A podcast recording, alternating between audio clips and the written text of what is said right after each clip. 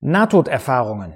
Ein faszinierendes Thema, was Menschen seit einigen Jahren, Jahrzehnten besonders beschäftigt. Es gibt eine Anzahl von Büchern dazu. Es gibt YouTube-Videos zu diesem Thema.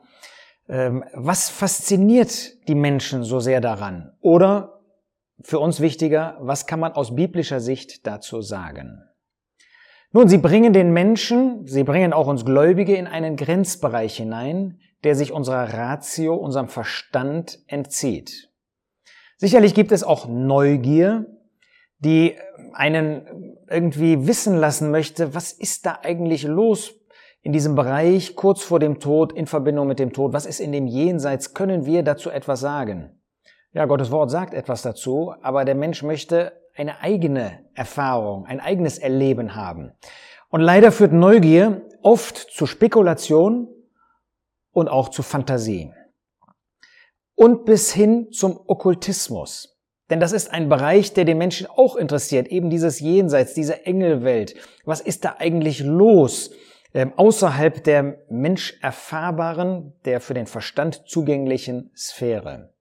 Alles, was über das Sicht- und Anfassbare hinausgeht, das interessiert uns auch Engel. Deshalb kein Wunder, in Kolosser 2, Vers 18 finden wir, Niemand bringe euch um den Kampfpreis, der seinen eigenen Willen tut, in Demut und Anbetung der Engel. Ja, alles, was irgendwie in das Mystische hineinführt, in das, was irgendwie nicht, nicht greifbar ist, das ist gefährlich.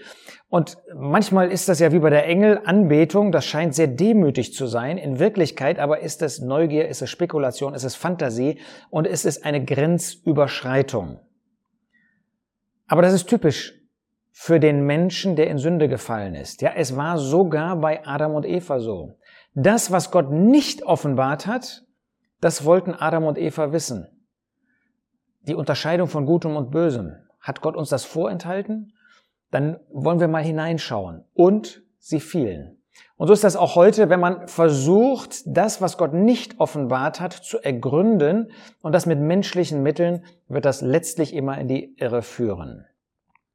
Nun, wer kann uns etwas über den Himmel, und zwar den heute zugänglichen Himmel, sagen? Und die Antwort ist natürlich ganz klar, Gott.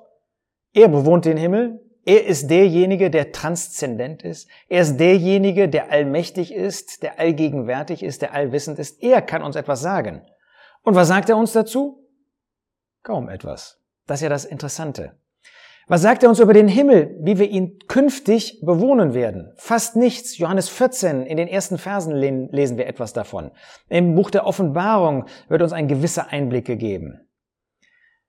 Wenn man darüber nachdenkt, was Gottes Wort uns über den Himmel, über die Zukunft sagt, dann ist es vor allem das, was es da nicht mehr gibt. Ja, keine Tränen, keine Gewalt und so weiter wird in Offenbarung 21 uns vorgestellt. Warum? Weil das, was es heute gibt und was es dann nicht mehr gibt, für uns greifbar ist. Aber das, was den Himmel ausmacht, was die Herrlichkeit ausmacht, das scheint etwas zu sein, was wir heute nicht erfassen, nicht erkennen können, während wir auf der Erde leben, um es anders zu sagen, es ist zu erhaben dafür. Nun, Gott kann uns etwas sagen. Er tut das in seinem Wort. Und wen hat er in seinem Wort auch dazu benutzt, uns etwas darüber zu sagen? Und das ist interessant, Paulus.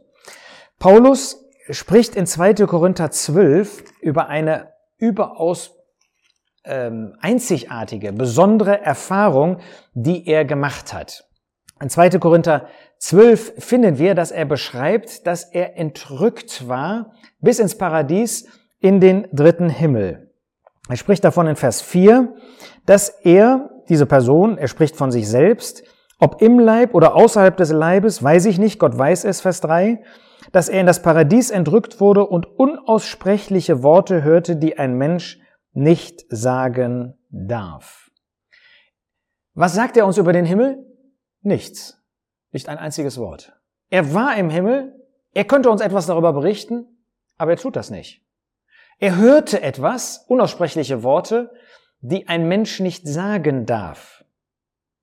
Das zeigt uns, dass der Himmel etwas ist, was wir heute nicht erfassen können und was untersagt ist sozusagen zu sagen, weil es nicht zu fassen ist. über unsere Möglichkeiten, über unser äh, Verständnis, über das, was wir verkraften können, hinausgeht. Und was war die Folge dieses Erlebens? Wir lesen das in Vers 7. Und damit ich mich nicht durch das Übermaß der Offenbarungen überhebe, wurde mir ein Dorn für das Fleisch gegeben, ein Engel Satans, damit er mich mit Fäusten schlage, damit ich mich nicht überhebe. Er hat also einen Dorn für das Fleisch bekommen, um sich nicht zu überheben. Nun kann man sagen, vielleicht gibt es noch eine Person, die uns etwas über den Himmel sagen kann, und das ist auch so.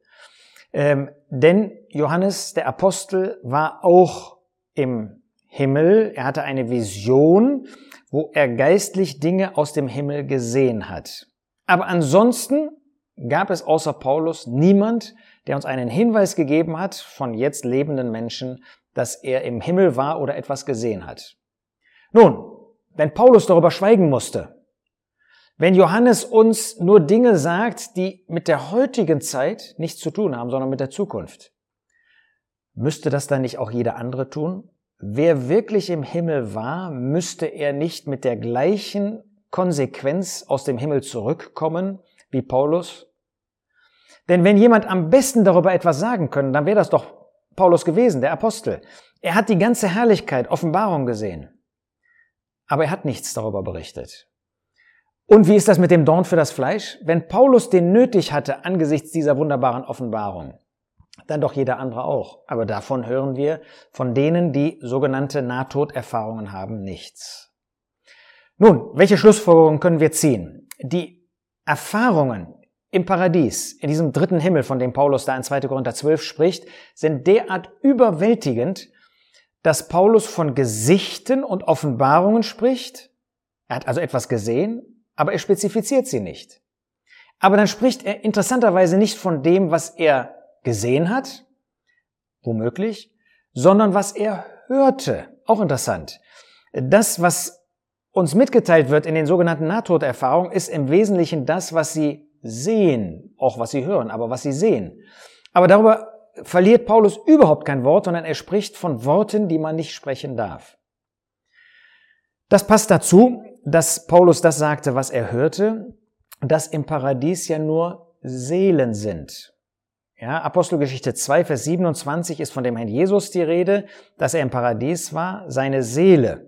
Offenbarung 6, Vers 9 ist auch von Seelen die Rede, von solchen, die in der künftigen Drangsalzzeit als Märtyrer sterben und von den Seelen ist da die Rede.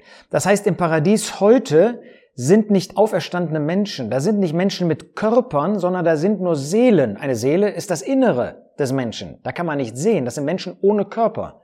Von Sehen kann also gar keine Rede sein. Dann die Eindrücke im Himmel sind so übernatürlich, dass man das Gehörte nicht in menschlichen Worten ausdrücken kann und darf. Also selbst wenn man es könnte, man darf sie hier auf der Erde nicht sagen, wie Paulus uns das vorstellt, weil sie die Lebenden einfach überfordern.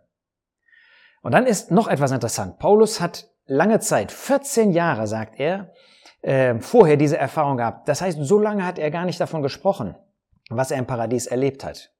Und wenn er davon dann spricht, sagt er keinen einzigen inhaltlichen Punkt, wie wir gesehen haben, den er dort erlebt hat. Stattdessen hat er auf der Erde mit vielen Drangsalen zu tun, um nicht hochmütig zu werden. Wir sind in der Regel diejenigen, die sofort über das sprechen, was wir erlebt haben. Aber Paulus zeigt, dass er wirklich einen Eindruck hatte von dem Himmel und dann konnte er schweigen. Wie gesagt, Johannes hatte auch ähm, eine solche ähm, Vision. Er war im Geist, heißt es in Offenbarung 1, Vers 10. Ähm, aber hier steht nicht ausdrücklich, dass er im Himmel war, aber es muss doch zumindest eine Art himmlische Vision gewesen sein. Er war dazu, wie es heißt in Offenbarung 1, vollständig durch die Kraft des Heiligen Geistes charakterisiert. Das heißt, er war dann auch in der Lage, übernatürliche Visionen zu empfangen. Was sieht Johannes im Himmel oder was sieht er nicht? Er sieht keine Mitjünger.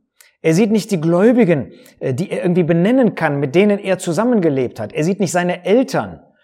Ähm, er sieht nicht seine Geschwister oder dergleichen, sondern er sieht dort die 24 Älteste.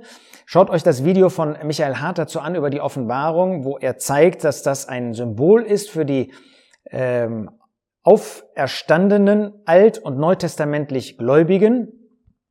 Ähm, Aber von Himmelserfahrungen weiter spricht er ansonsten nicht, wie wir das aus den Nahtoderfahrungsbüchern mitbekommen.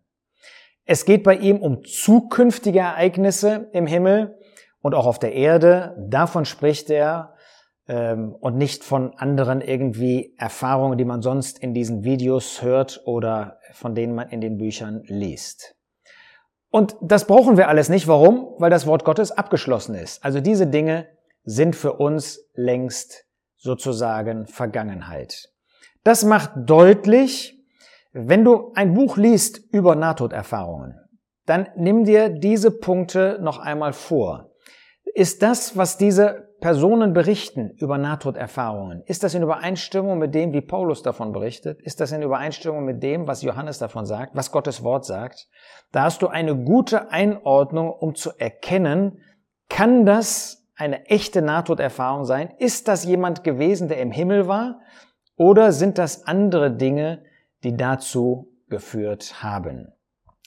In einem zweiten Video zu dem Thema Nahtoderfahrungen möchte ich auf der einen Seite ein paar ähm, Details auch von Medizinern weitergeben, ich selber bin ja keiner, ähm, die uns ein bisschen erklären, was da eigentlich vor sich geht und dann noch ein paar Beurteilungsmöglichkeiten an die Hand geben, ähm, wie wir solche Nahtoderfahrungen auch beurteilen können.